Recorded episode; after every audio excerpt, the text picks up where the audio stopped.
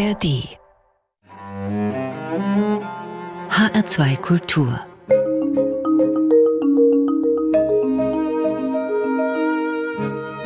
Doppelkopf und dazu begrüßt sie heute sehr herzlich Lothar Bauer-Ochse. Gast bei mir am Tisch heute ist Melanie Wolfers. Sie ist aus Wien zu uns gekommen. Sie ist Philosophin und Theologin, Ordensfrau, eine vielgefragte Vortragsrednerin, Bestsellerautorin und Podcasterin. Und sie beschreibt sich selbst gerne auch als Mutmacherin. Frau Wolfers, herzlich willkommen. Schön, dass Sie da sind. Danke für die Einladung. Frau Wolfers, steigen wir direkt ein. Was meinen Sie, wenn Sie sagen, ich bin Mutmacherin? Das sage ich nicht von mir, sondern das sagen Menschen von mir. Ja. Das fände ich schon etwas zu selbstbewusst, sowas von sich selbst zu sagen. Ähm, ja, aber was meinen Menschen, wenn sie das von mir sagen oder wenn sie eben meine Bücher oder gelesen oder Podcast gehört haben? Also es sind zwei Echos, die häufig kommen. Nämlich zum einen, Melanie, du ermutigst mich, groß vom Menschen zu denken, auch von mir selbst. Das heißt, voller Wertschätzung und Neugier ins eigene Leben zu schauen, um der Größe, der Schönheit, den Träumen, den Talenten auf die Spur zu kommen und wofür ich leben will. Und die zweite Antwort oder wie Sie das mal beschreiben, ist, Melanie, du ermutigst mich, realistisch, liebevoll vom Menschen zu denken auch von mir selbst. Das heißt also, realistisch in mein Leben zu schauen, mit all seinen Ecken, Kanten und Macken und mit, da nicht den Stab über mir oder anderen zu zerbrechen, sondern auch wohlwollend mit mir und anderen umzugehen. Und dazu ermutigst du. Mhm. Das ist ja auch ein schönes Lob auf jeden Fall. Ja, total. Ich hake noch mal ein bei diesem auch äh, mit mir selbst, also äh, von mir selber groß mhm. zu denken. Immer so als zweiten Schritt. Ist das ja, sind wir das normalerweise nicht gewohnt, auch von uns selbst groß zu denken, auch von uns selbst realistisch zu denken? Also ich glaube, so ganz allgemein lässt sich das sicher nicht mhm. sagen. Es gibt sicher auch Menschen, die viel zu groß von sich denken. Mhm. Also dass sie da jetzt auch gleich hellhörig geworden sind, das trifft schon den Nagel auf den Kopf, denke ich. Nämlich, dass wir gerade im Blick auf die Gaben häufig im Blick auf uns selber das gar nicht so im Blick haben, sondern das als selbstverständlich irgendwie auch beiseite legen oder die Größe und das Wertvolle, was wir einbringen und dass wir einen Unterschied machen, auch im Leben anderer, dass uns das häufig gar nicht so präsent ist. Und es ist so wichtig, auch darum zu wissen, weil dann können wir auch noch mal kraftvoller die Chance unseres Lebens ergreifen. Heißt es, ähm, vielleicht gerade heute haben viele Menschen es durchaus auch nötig, dass da jemand ist, der ihnen Mut macht?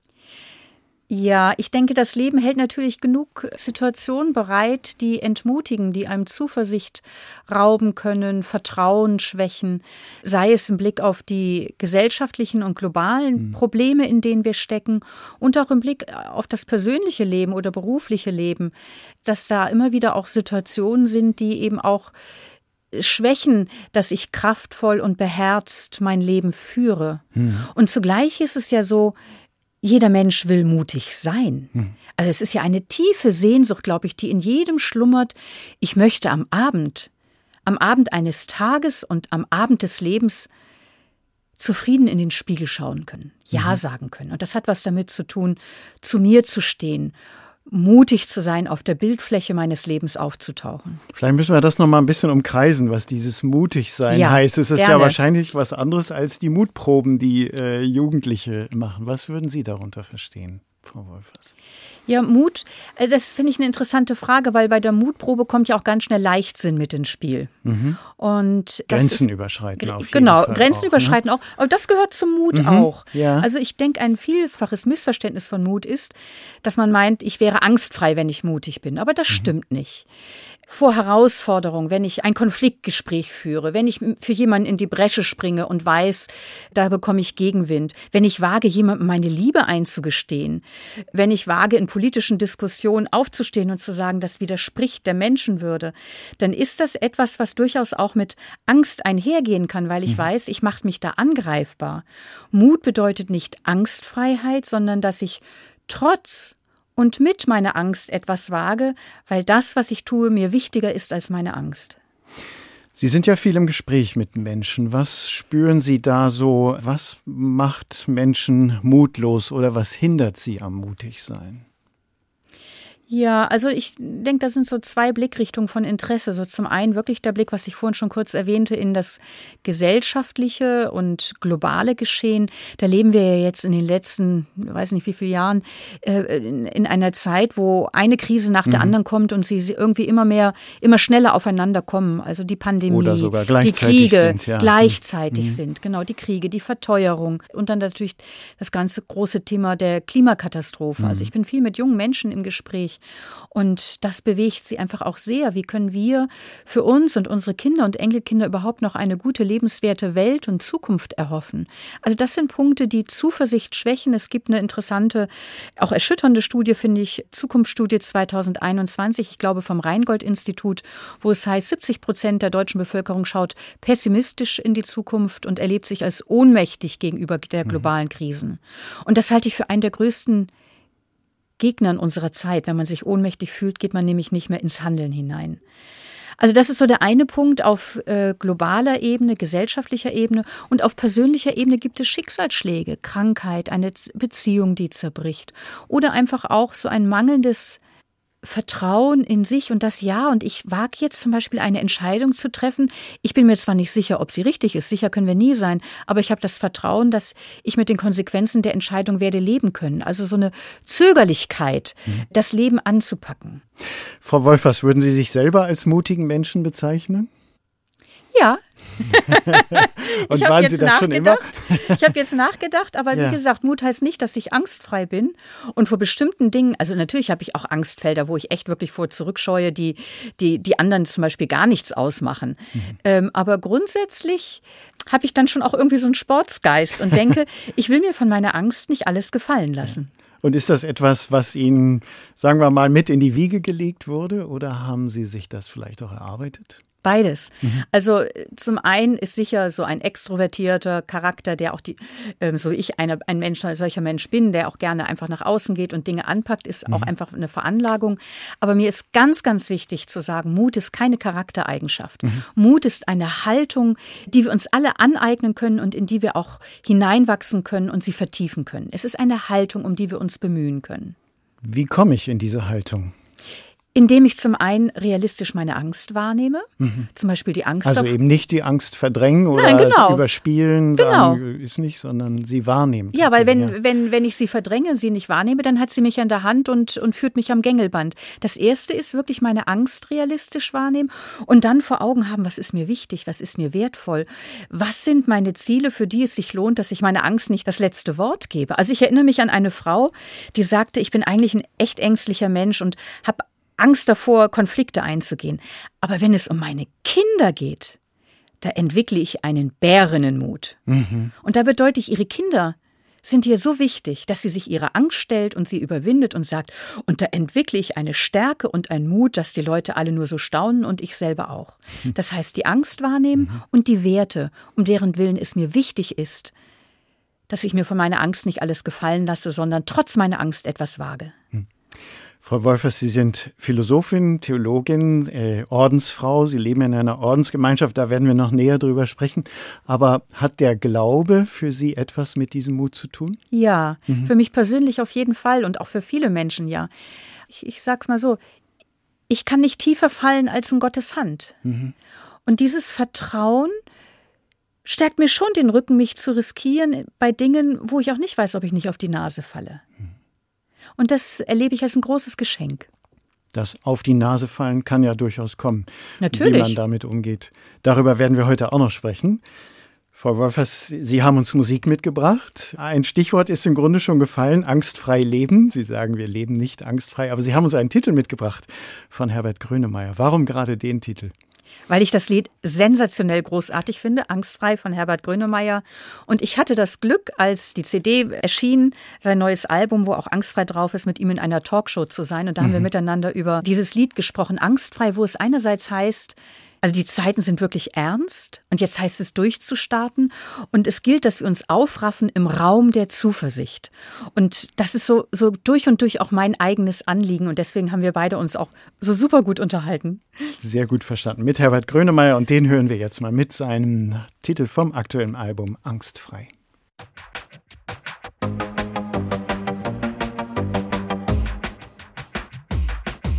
Wer nicht strampelt, an der Ampel und wartet auf Grün.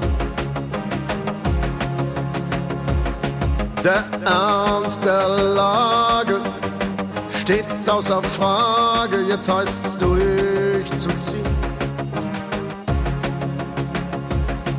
Wir schaffen uns nicht ab. Wir sind aufgerafft im Raum der Zuversicht und Freiheit, Neuzeit, von allem angstfrei. In der Unruhe liegt die Kraft. Fesch sein, frech sein, keiner kriegt uns jetzt klein. Tanz über Nacht,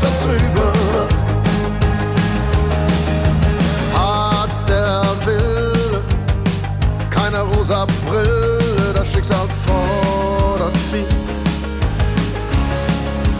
Fordert viel, nicht zu lachen. Die Härte der Sache ist kein Kinderspiel. Kein Kinderspiel. Aber eine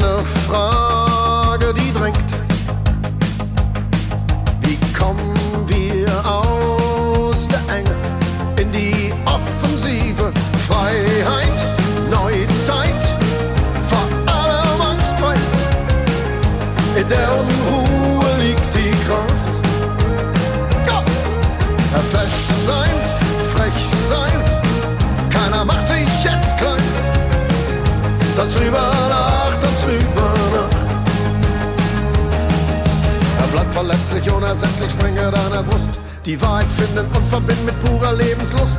Enttarne Lügen mit Vergnügen, Schluss mit den Beschwerden. Stell dich her, her, her, her, her, her, her, her. Um Freiheit und Neuzeit und vor allem angstfrei. In der Unruhe liegt die Kraft. Go! Frech sein, frech sein, keiner kriegt uns jetzt klein. Tanz drüber nach, tanz drüber nach. Manchmal geht der schwerste Lebenslauf von vorne viel und dann doch auf. Tanz drüber nach, tanz drüber nach. Frech sein, frech sein, keiner macht sich jetzt klein. Tanz drüber nach,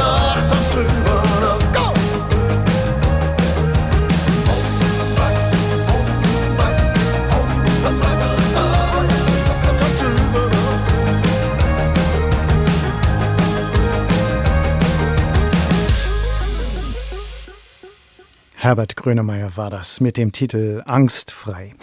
Sie hören HR2 Kultur mit der Sendung Doppelkopf. Mein Gast heute ist Melanie Wolfers, Philosophin und Theologin, Bestsellerautorin, Podcasterin, eine Expertin für Lebensfragen und Spiritualität. Frau Wolfers, 2004, das ist jetzt schon 20 Jahre her, sind Sie in den Orden der österreichischen Salvatorianerinnen eingetreten. Hat das Mut gekostet? Ja, das hat Mut gekostet, weil so eine weitreichende Entscheidung, die Ja. Zelte hinter mir abzubrechen, das ähm, geht natürlich auch mit Ängsten einher. Was heißt das, die Zelte hinter sich abzubrechen? Ja, ich habe, nachdem ich eben studiert und promoviert hatte, in München gearbeitet, habe mich pudelwohl gefühlt in, in, in meiner Stelle in der Hochschulseelsorge, ähm, also an der Universität und äh, mit meinen Freunden, tolle Wohnung. Also wie ein Fisch im Wasser, so würde ich als Norddeutsche sagen. Und zugleich habe hab ich dann so gemerkt, als ich die Salvatorianerin kennengelernt habe, ja, aber da kann jetzt was von, konkret werden von dem, wonach du eigentlich schon die ganzen Jahre suchst, nämlich nach einem Leben gemeinsam mit anderen, einem Leben aus Stille, einem Leben im Engagement für andere Menschen. Und ja, da habe ich so gemerkt, dass, dass diese Gemeinschaft zieht mich wirklich an und ähm, habe dann eben meine Stelle gekündigt in München, meine Wohnung aufgelöst und mit Sack und Pack oder natürlich längst nicht mit Sack und Pack bin ich dann nach Österreich äh, gegangen und habe ein ganz neues Leben praktisch. Nein, ein ganz neues Leben stimmt eigentlich nicht. Vieles, was mir innerlich wichtig war, geht ja auch dort weiter, aber doch ein ganz neues Umfeld, raus aus dem Beruf. Fing schon auch ein neues Leben an, ja. Katholische Orden, da denken ja viele an ein großes Kloster, an eine große Kirche, Kreuzgang, Paradiesgarten, was auch immer. Das ist ja bei Ihnen gar nicht so. Ne? Sie leben in einer kleinen Gemeinschaft in Wien. Also so zwei Punkte. Also mhm. meine Gemeinschaft ist eine internationale ja. Gemeinschaft. Wir sind in 24 Ländern. In Deutschland und in Österreich, in allen Kontinenten bis auf Australien. Also von daher ist sie schon auch eine ja. große Gemeinschaft. Und zugleich leben wir ganz konkret vor Ort wirklich in kleinen Gemeinschaften. Ich lebe in einer Wohnung gemeinsam mit vier Mitschwestern, mit vier Frauen. Ähm, jeder hat ihr eigenes Zimmer. Wir gehen unseren Berufen nach, haben einen gemeinsamen Lebensrhythmus mit Morgengebet, Frühstück. Und dann zieht auch jede beruflich ihre Wege. Und am Abend treffen wir uns oder auch nicht, das ist unterschiedlich, hängt natürlich auch vom Beruf ab. Und das gehört so zu unserem Lebensstil, einerseits diesen gemeinsamen Rhythmus zu haben, wo wir einmal in der Woche zum Beispiel auch einen, einen Abend haben. Wir sagen, wir haben jede Woche Heiligen Abend. Ähm, nämlich, das ist ja gar nicht so einfach bei fünf Frauen oder ja. vier Frauen, die berufstätig sind, eine gemeinsame Qualitätszeit zu bekommen, wo man auch wirklich gut miteinander im Gespräch sein kann, jenseits von Frühstück. Einmal in der Woche haben wir abends ein, ein Meeting, äh, wo wir uns einfach Zeit nehmen miteinander miteinander. Und der Termin steht fest. Genau, und der Termin und steht fest. dran gerüttelt. Genau. Ja. Mhm. Und sonst hat natürlich jeder einfach auch ihren eigenen Rhythmus beruflich und auch von Beziehungen und Freunden und auch so den eigenen spirituellen Rhythmus mit einer persönlichen stillen Zeit am Tag, einem stillen Wochenende im Monat. Sie haben sich ja in Ihrem Leben immer wieder auch so mit spirituellem Leben und auch Lebensformen beschäftigt. Und dann habe ich in Ihrem Podcast gehört, Sie haben, als Sie die Salvatorianerinnen kennengelernt, so gesagt, das ist so ein Stallgeruch, der zu mir passt oder zu dem ich passe. Ja. Das finde ich ein interessantes Wort. Was meinen Sie so mit Stallgeruch der Salvatorianerin? Kennen Sie das, wenn Sie irgendwo in eine Familie oder irgendwo zu Gast sind bei einer Familie oder Freundeskreis, dass man so eine bestimmte Atmosphäre merkt, mhm. wenn man in die Wohnung kommt? Ja, ja so ein sympathisches Gefühl, hier kann ich sein. Genau, ja. oder auch ein unsympathisches, wo man oder denkt, das. oh, hier will ich ja. jetzt gar nicht sein. äh, ja. ja. genau. Und, mhm. und das meine ich eigentlich mit Stallgeruch. So diese, mhm. Ich habe mir verschiedene Gemeinschaften auch angeschaut. Äh, und bei einigen Gemeinschaften, da habe ich mich ja immer so für drei, vier Tage angemeldet. Und das waren sicher auch gute Gemeinschaften, aber ich habe nur gemerkt, das funktioniert nicht. Und habe ich schon gedacht, oh Gott, wie halte ich jetzt hier vier Tage aus? Mhm. so, wo ich einfach gemerkt habe, das, das, das, würde, das würde nicht stimmen.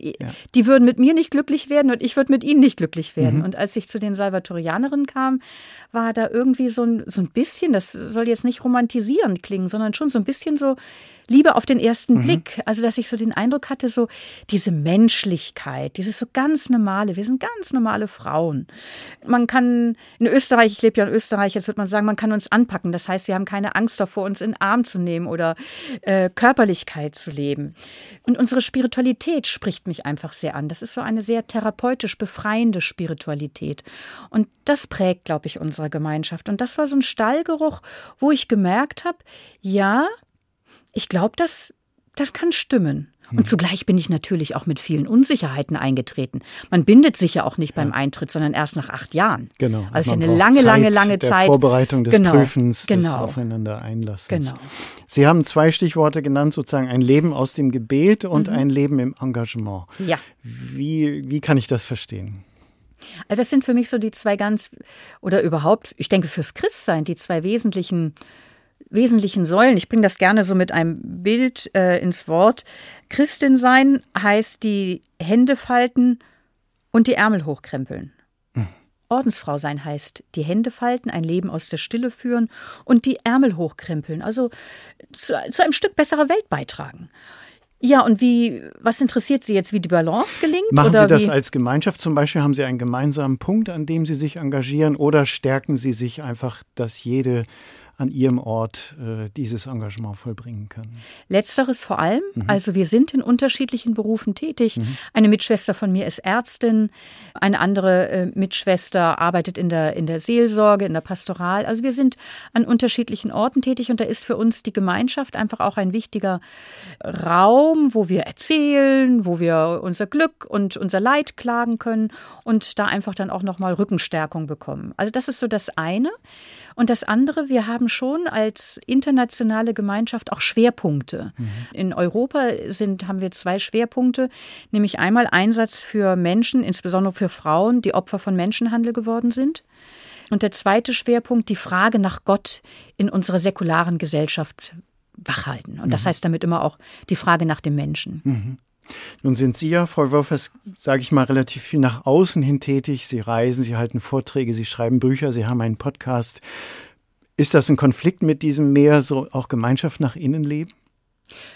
Es ist natürlich immer wieder wichtig, gut auszubalancieren. Mhm. Und ich bin eigentlich gar nicht mehr so viel unterwegs, mhm. seitdem ich diesen Podcast ganz schön mutig habe. Ja, habe ich ja den Eindruck, ich erreiche so viele Menschen mhm. mittels des Podcasts, dass ich gar nicht mehr so viel mhm. unterwegs bin. Natürlich gilt es immer gut zu schauen, aber grundsätzlich stehen meine Mitschwestern total hinter meinem Engagement und freuen sich und sagen, oh, das ist uns auch als von der Mitte unserer Spiritualität her ein solches Anliegen, ein Schlüsselsatz für unsere Spiritualität ist ein Satz aus dem Neuen Testament, äh, wo Jesus von sich sagt, ich bin gekommen, damit ihr das Leben habt. Und zwar also wirklich richtig pralles Leben. Mhm. Und das ist etwas, was uns Salvatorianerinnen kennzeichnet, dass wir in verschiedensten Belangen versuchen, das zu fördern. Und mhm. das ist eben ein Beitrag, versuche ich zu leisten. Und wie Sie das tun, darüber sprechen wir noch ja. heute im Doppelkopf in HR2 Kultur. Melanie Wolfers ist zu Gast. Und jetzt hören wir erst nochmal auf Musik, die Sie uns mitgebracht haben. Man könnte sagen, wir schnuppern ein bisschen kühle Winterluft. Sie haben uns von Antonio Vivaldi sein Violinkonzert Der Winter mitgebracht. Was verbinden Sie damit? Was verbinde ich damit? Ich finde das einfach eine Musik, die mich mitreißt und die ich immer mal wieder gerne höre.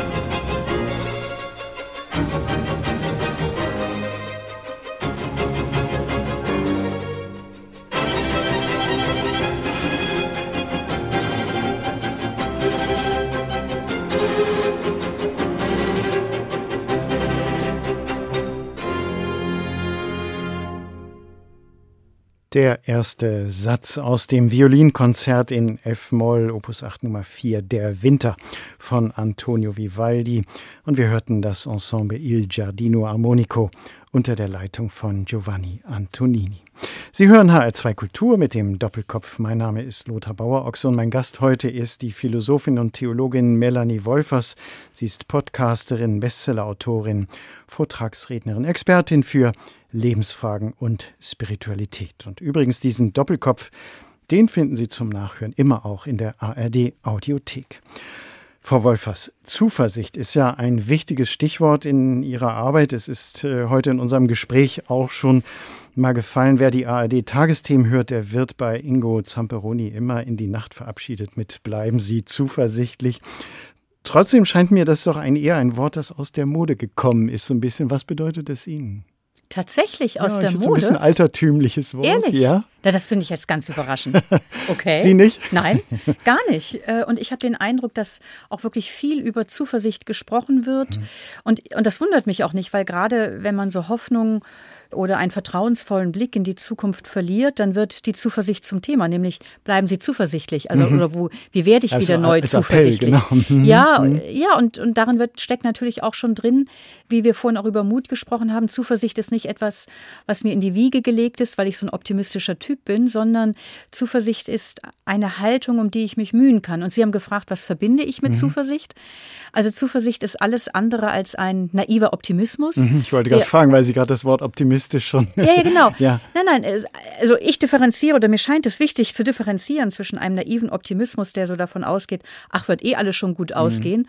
und einer zuversichtlichen Person, die den Ernst der Lage sieht, auch Angst sicher kennt oder manchmal auch Verzweiflung, aber dabei nicht stehen bleibt, sondern auch nochmal Handlungsspielräume, Gestaltungsspielräume entdeckt. Ich erzähle da gerne eine Geschichte mhm. von drei Fröschen, die auf mhm. Wanderschaft gehen, um, um das zu verdeutlichen. Also die drei Frösche gehen in, äh, auf Wanderschaft, fallen einen Topf voller Sahne und der Krugrand ist so hoch. Der erste Frosch guckt hoch auf den Rand und denkt, oh, hier ist kein Entkommen, hat keinen Sinn, dass ich mich anstrenge. Er geht unter und ersäuft. Der zweite Frosch denkt optimistisch, ach, wird schon gut gehen, uns rettet bestimmt jemand, wir sind immer bislang noch aus dem Schlamassel rausgekommen. Er wartet und erwartet, geht unter und ersäuft ebenso. Der dritte Frosch denkt, oh, um aus diesem Schlamassel herauszukommen, muss ich ordentlich strampeln.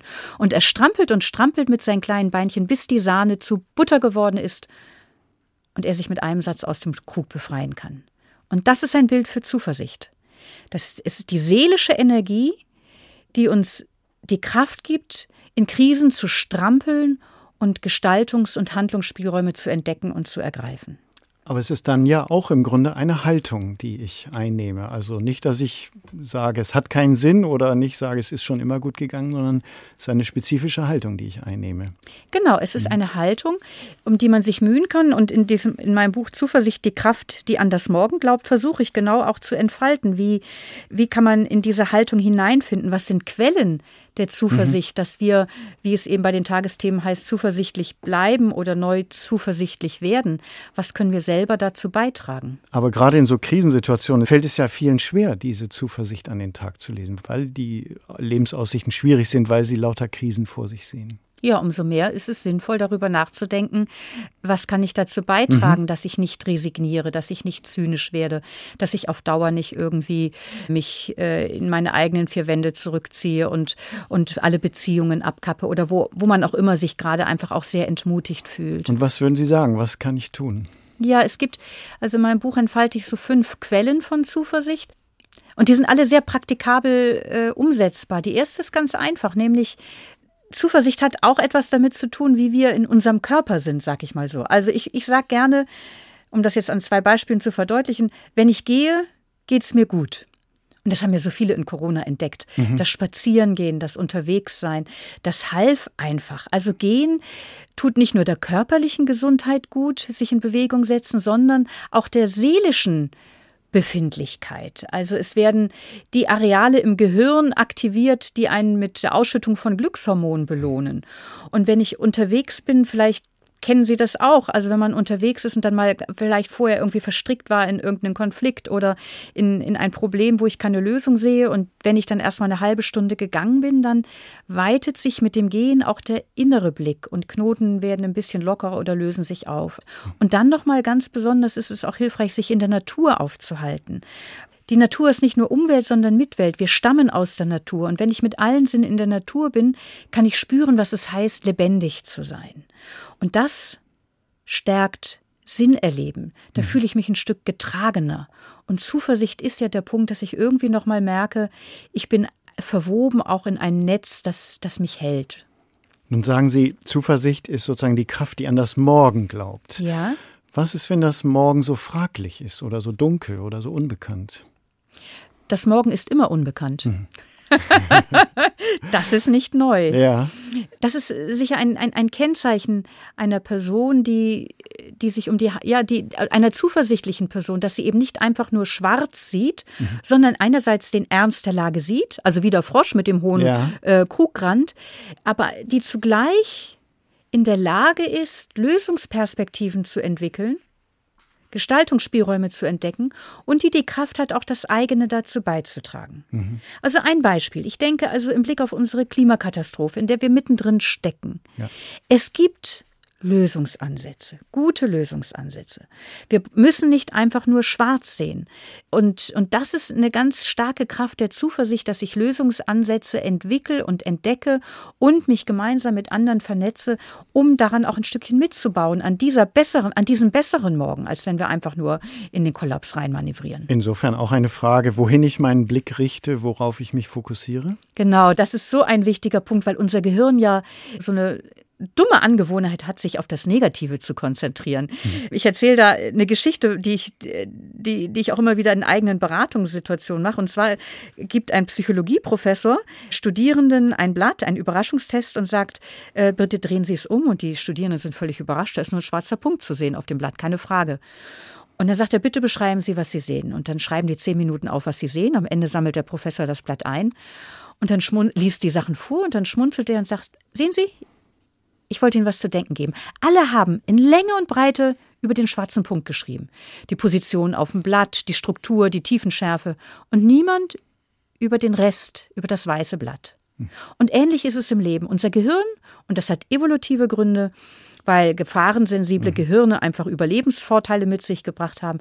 Unser Gehirn konzentriert sich einfach mit Vorliebe auf das Negative. Also, was weiß ich, der, der Müll ist schon mal wieder nicht runtergetragen oder das Zimmer ist nicht aufgeräumt oder die Bahn hat mal wieder Verspätung. Und durch die Konzentration auf das Negative fällt das Positive, das es auch gibt, aus dem Blick. Und das schwächt unsere Zuversicht. Und mhm. deswegen ist es so wichtig, gegen anzugehen, gegen diese Negativitätsverzerrung und ganz bewusst das Positive in den Blick zu nehmen. Das kann ich wie machen? Zum Beispiel, indem Sie sich am Abend Zeit nehmen. Das berühmte Dankbarkeitstagebuch, mhm. wie es heute aus der Psychologie bekannt ist. Eine ganz alte spirituelle Tradition, am Abend sich über die Schulter zu schauen gewissermaßen und zu äh, fragen, welche Überraschungen und welch was Schöne hat der Tag heute bereitgehalten und sich das zu notieren. Wer mit diesem Blick einschläft, wird anders schlafen und anders aufwachen, als wenn man mit den Tagesthemen einschläft. Und es ist ja eine Übung, die, wenn man das regelmäßig macht, dann prägt das auch so die gesamte Weltsicht ein bisschen. Absolut. Hm. Und ein Psychologe, ein Bekannter hat mal gesagt, ähm, wenn man die Wirkungen der Dankbarkeit in einer Tablette komprimieren könnte, würde man von einem neuen Wundermittel sprechen. ja, weil sich die Sicht auf die Welt ändert. Und zwar ist, wird man realistischer. Es geht ja nicht um Blauäugigkeit, sondern gegen diese Negativitätsverzerrung unseres Gehirns arbeitet man aktiv an, wenn man versucht, sich in die Haltung der Dankbarkeit hineinzufinden. Und dadurch man, gewinnt man eine realistischere Sicht, wo ich eben auch das Gute sehe. Und das stärkt Zufriedenheit und Zuversicht, weil ich sehe, es gibt auch in den Krisen, auch etwas Gutes. Frau Wolfers, Sie haben uns keine Dankbarkeitstablette mitgebracht, aber äh, gute und anregende Musik. Schön. und dafür nehmen wir uns jetzt nochmal Zeit für Claude Debussy haben Sie uns ein Stück mitgebracht. Welches ist das und Syrings. warum? Syrings, das ist ein Querflötenstück, ein Solostück, das ich geliebt habe, ähm, weil ich einmal selber Querflöte gespielt habe.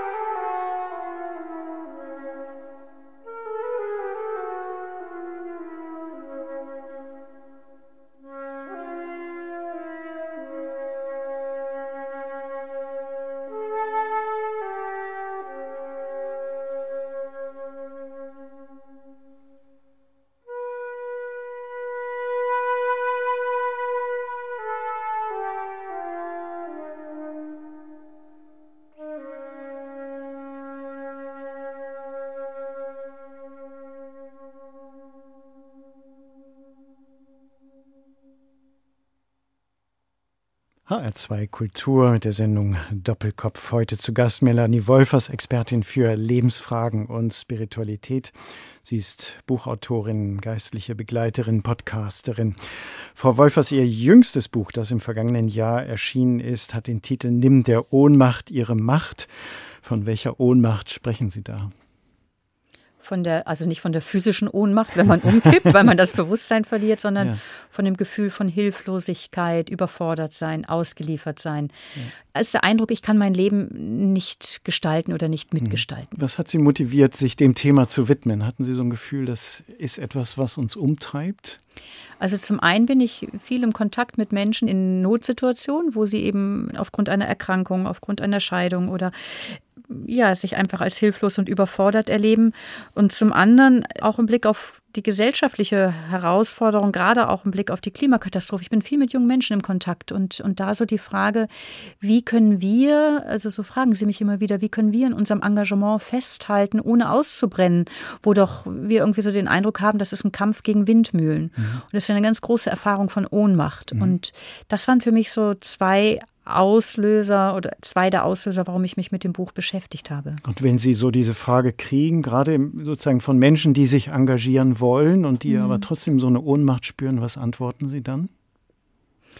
Dann höre ich Ihnen erstmal ganz lange zu. Mhm dass sie einfach äh, erstmal erzählen können, was sie so niederdrückt, wo sie den Eindruck haben, gegen Wände zu rennen und was sie dann auch wirklich innerlich fühlen, weil das Gefühl der Ohnmacht ist ja überhaupt nicht angesagt. Das ist so eines der Gefühle, die sicher am meisten verdrängt sind in unserer Gesellschaft, wo es darauf ankommt, mhm. gut drauf zu sein, stark zu sein, aktiv zu aktiv sein, zu sein mhm. und das Gefühl irgendwie, dass einem das Leben aus der Hand gleitet, das ist nicht angesagt und äh, gesteht man sich auch selber erstmal gar nicht so gerne ein. Und dann höre ich erstmal sehr lange zu und dann gehe ich mit ihnen auf Suche nach Quellen, die ihnen Kraft geben können. Und das ist eben meine Überzeugung. Der Untertitel dieses Buches heißt, nimm der Ohnmacht ihre Macht, entdecke die Kraft, die in dir wohnt. Und mhm. ich entfalte da so sieben Kraftquellen, mhm. die in jedem Menschen schlummern und die wir freilegen und anzapfen können. Also ein Punkt. Wollen Sie mal eine nennen oder ja. eine oder zwei dieser Kraftquellen? Ja, also eine, eine Kraftquelle ist, sind tragfähige Beziehungen.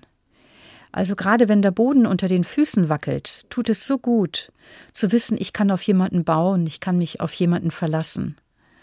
Und auch umgekehrt die Erfahrung, dass Menschen mir vertrauen und mir zutrauen, dass ich diese Krise bewältigen werde und äh, die Herausforderung bestehen kann. Also auch das Vertrauen, das andere in mich setzen.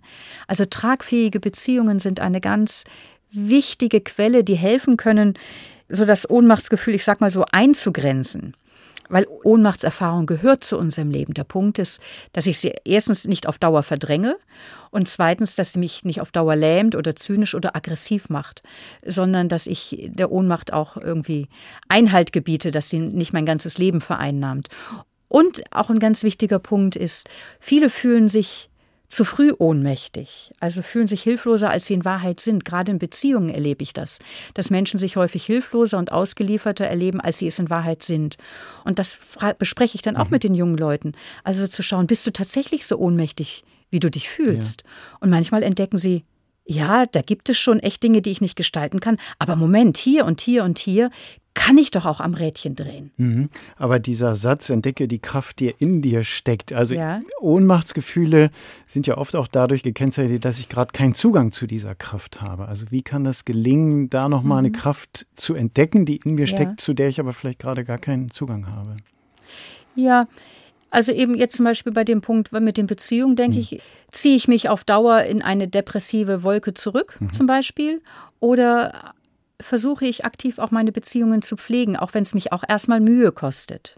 Das hat also viel mit einem wachen Bewusstsein zu tun. Mhm. Ähm, und das Schöne ist, denke ich, dieser Strauß an Kräften, da kann jeder so schauen, ja, zu welcher Kraft habe ich da momentan am ehesten mhm. Zugang? Ist es die Freude zu pflegen oder ist es, ah ja, ich denke tatsächlich mal drüber nach, welche Krisen habe ich alle schon bewältigt? Und diese Erinnerung stärkt mein Vertrauen, dass ich auch jetzt diese Krise bewältigen werde. Also man kann sich aus diesem bunten Strauß an Haltungen auch die aussuchen, wo, wo ich am meisten jetzt auch einen Zugang habe und mhm. merke, Ja, das lässt sich leicht für mich integrieren in meinen Alltag. Eine dieser Kraftquellen, die Sie beschreiben, heißt Innehalten. Ja. Ähm, also gerade, ich nehme nochmal das Bild auf vom Kampf gegen Windmühlen. Ja. Ähm, ist da Innehalten auch nochmal so ein Schritt zurücktreten, sich wieder auf sich selbst besinnen, eben auch ein bisschen abwenden von diesen Windmühlen? Ist das gemeint? Ja, auch. Ich bin davon überzeugt, dass so eine Kultur des Innehaltens, dass ich also in, in, Verbindung bin mit, mit meinem inneren Leben, mit dem, was mich emotional beschäftigt, mit dem, was mich umtreibt, was meine Träume sind, meine Sehnsüchte sind, dass diese Vertrautheit mit sich selber die Basisvoraussetzung ist dafür, um, um ein Leben von innen her zu führen, um ein mhm. glückliches Leben, gelingendes Leben zu führen, um, um der Ohnmacht die Stirn zu bieten, um ein Stück mehr Zuversicht zu gewinnen. Also die antike Philosophie schreibt beim Eingang über das Orakel, erkenne dich selbst. Das ist so die Basisvoraussetzung für eine gute Selbst bewusste Lebensgestaltung. Und deswegen breche ich in all meinen Büchern und auch im Podcast immer wieder dafür auch so die Lanze. Mhm. Ähm, verabrede dich regelmäßig mit dir selbst. Also entwickel eine Kultur, wo du auch mit dir allein bist. Und das kann ganz unterschiedlich aussehen. Das kann, die eine häkelt, äh, der zweite geht spazieren, der dritte bastelt am Motorrad rum, die vierte macht die Kerze an. Nimm dir Zeit, ich, nimm dir Ich-Zeit, nimm dir Zeit, um dich mit dir zu verabreden, weil in dem Maße, in dem du innehältst, wirst du aus einem inneren Halt heraus leben können und auch eben Erfahrungen, die dich ohnmächtig machen, anders auch begegnen können. Frau Wolfers, haben Sie so eine Vorstellung, wenn Menschen Ihre Bücher lesen, wenn sie Ihren Podcast hören, was Sie gerne in denen auslösen würden? Ach, das ist ja eine schöne Frage. Ja, ich möchte, da sind wir wieder beim Mut machen. ich möchte Menschen ermutigen, Tag für Tag dem Leben vertrauensvoll die Hand zu reichen und sich einzubringen mit dem, wer sie sind und was sie sind. Mhm. Sehr schön. Ich könnte mir vorstellen, dass viele Hörer gerne mit Ihnen so einen kleinen Waldspaziergang machen würden, schlendern. Vielen Dank, dass Sie heute bei uns waren und wir hören äh, einen Musiktitel, der uns so langsam aus dieser Sendung, aus diesem Gespräch herausführt. Konstantin Wecker, Schlendern. Warum haben Sie das ausgewählt? Weil ich das große Glück hatte, dass Konstantin Wecker in meinem Podcast hm. ganz schön mutig zu Gast war und wir auch über dieses wunderbare Lied gesprochen haben, wo es so um die Kunst des Innehaltens geht oder des einfach zweckfrei unterwegs sein, ohne irgendwie etwas tun, machen oder wollen zu müssen. Ein schöner Ausklang. Lassen wir das nachklingen bei den Hörerinnen und Hörern von HR2 Kultur. Das war der Doppelkopf heute mit Melanie Wolfers. Die katholische Ordensfrau lebt in Wien. Sie ist Philosophin, Theologin, Bestsellerautorin und Podcasterin mit einer Leidenschaft, wir haben es, glaube ich, gehört, Menschen Mut zu machen. Ganz schön mutig, so heißt zum Beispiel der Podcast, alle zwei Wochen eine neue Ausgabe. Dieses Gespräch können Sie nachhören. Sie finden den Doppelkopf von HR2 Kultur auch in der ARD Audiothek.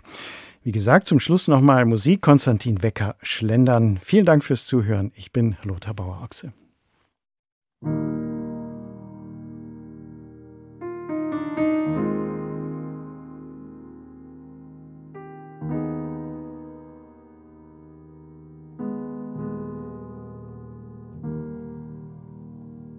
Einfach wieder schlendern, über Wolken gehen und im totgesagten Park am Flussufer stehen. Mit den Wiesen schnuppern, mit den Winden drehen, nirgendwo hindenken, in die Himmel sehen. Und die Stille senkt sich leise in dein Gemüt und das Leben lenkt sich wie von selbst und blüht. Und die Bäume nicken dir vertraulich zu. Und in ihren Blicken findest du deine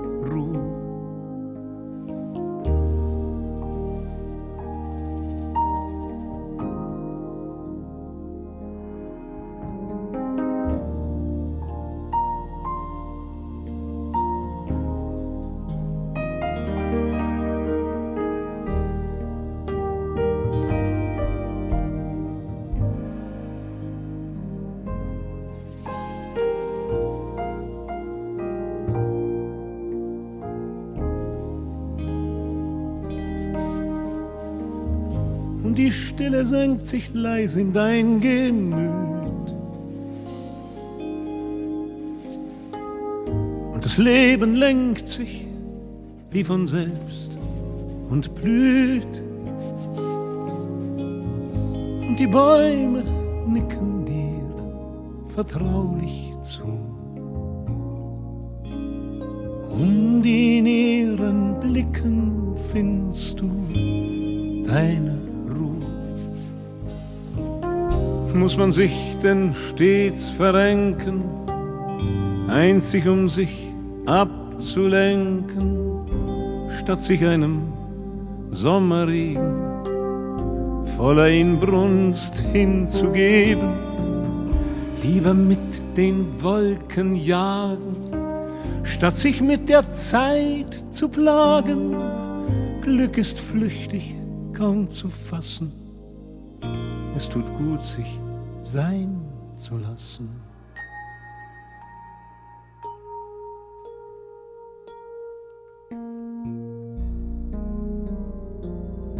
Einfach wieder schlendern, ohne Hören dran, absichtslos verweilen. In der Stille Klang einfach wieder schweben, wieder staunen und schwerelos versinken in den Weltengrund.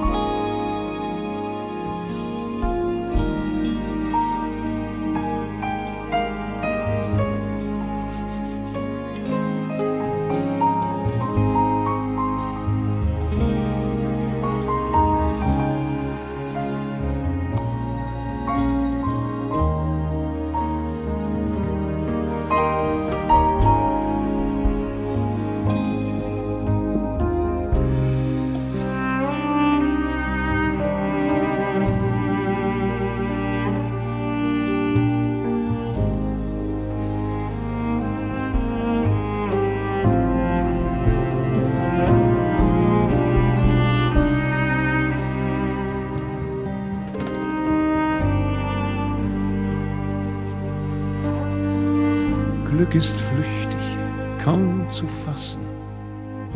Es tut gut, sich sein zu lassen.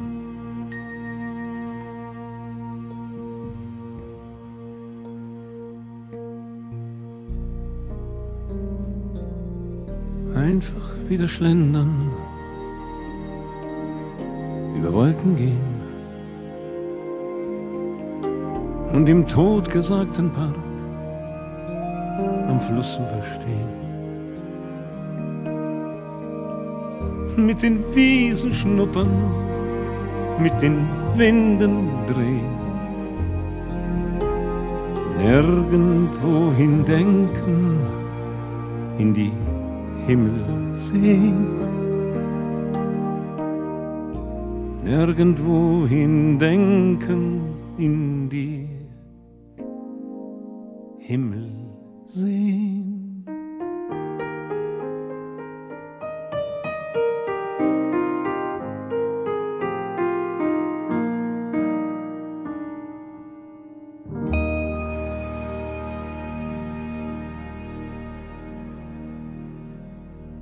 Mehr interessante Gespräche mit Menschen, die etwas zu sagen haben, gibt es jederzeit in der App der ARD Audiothek.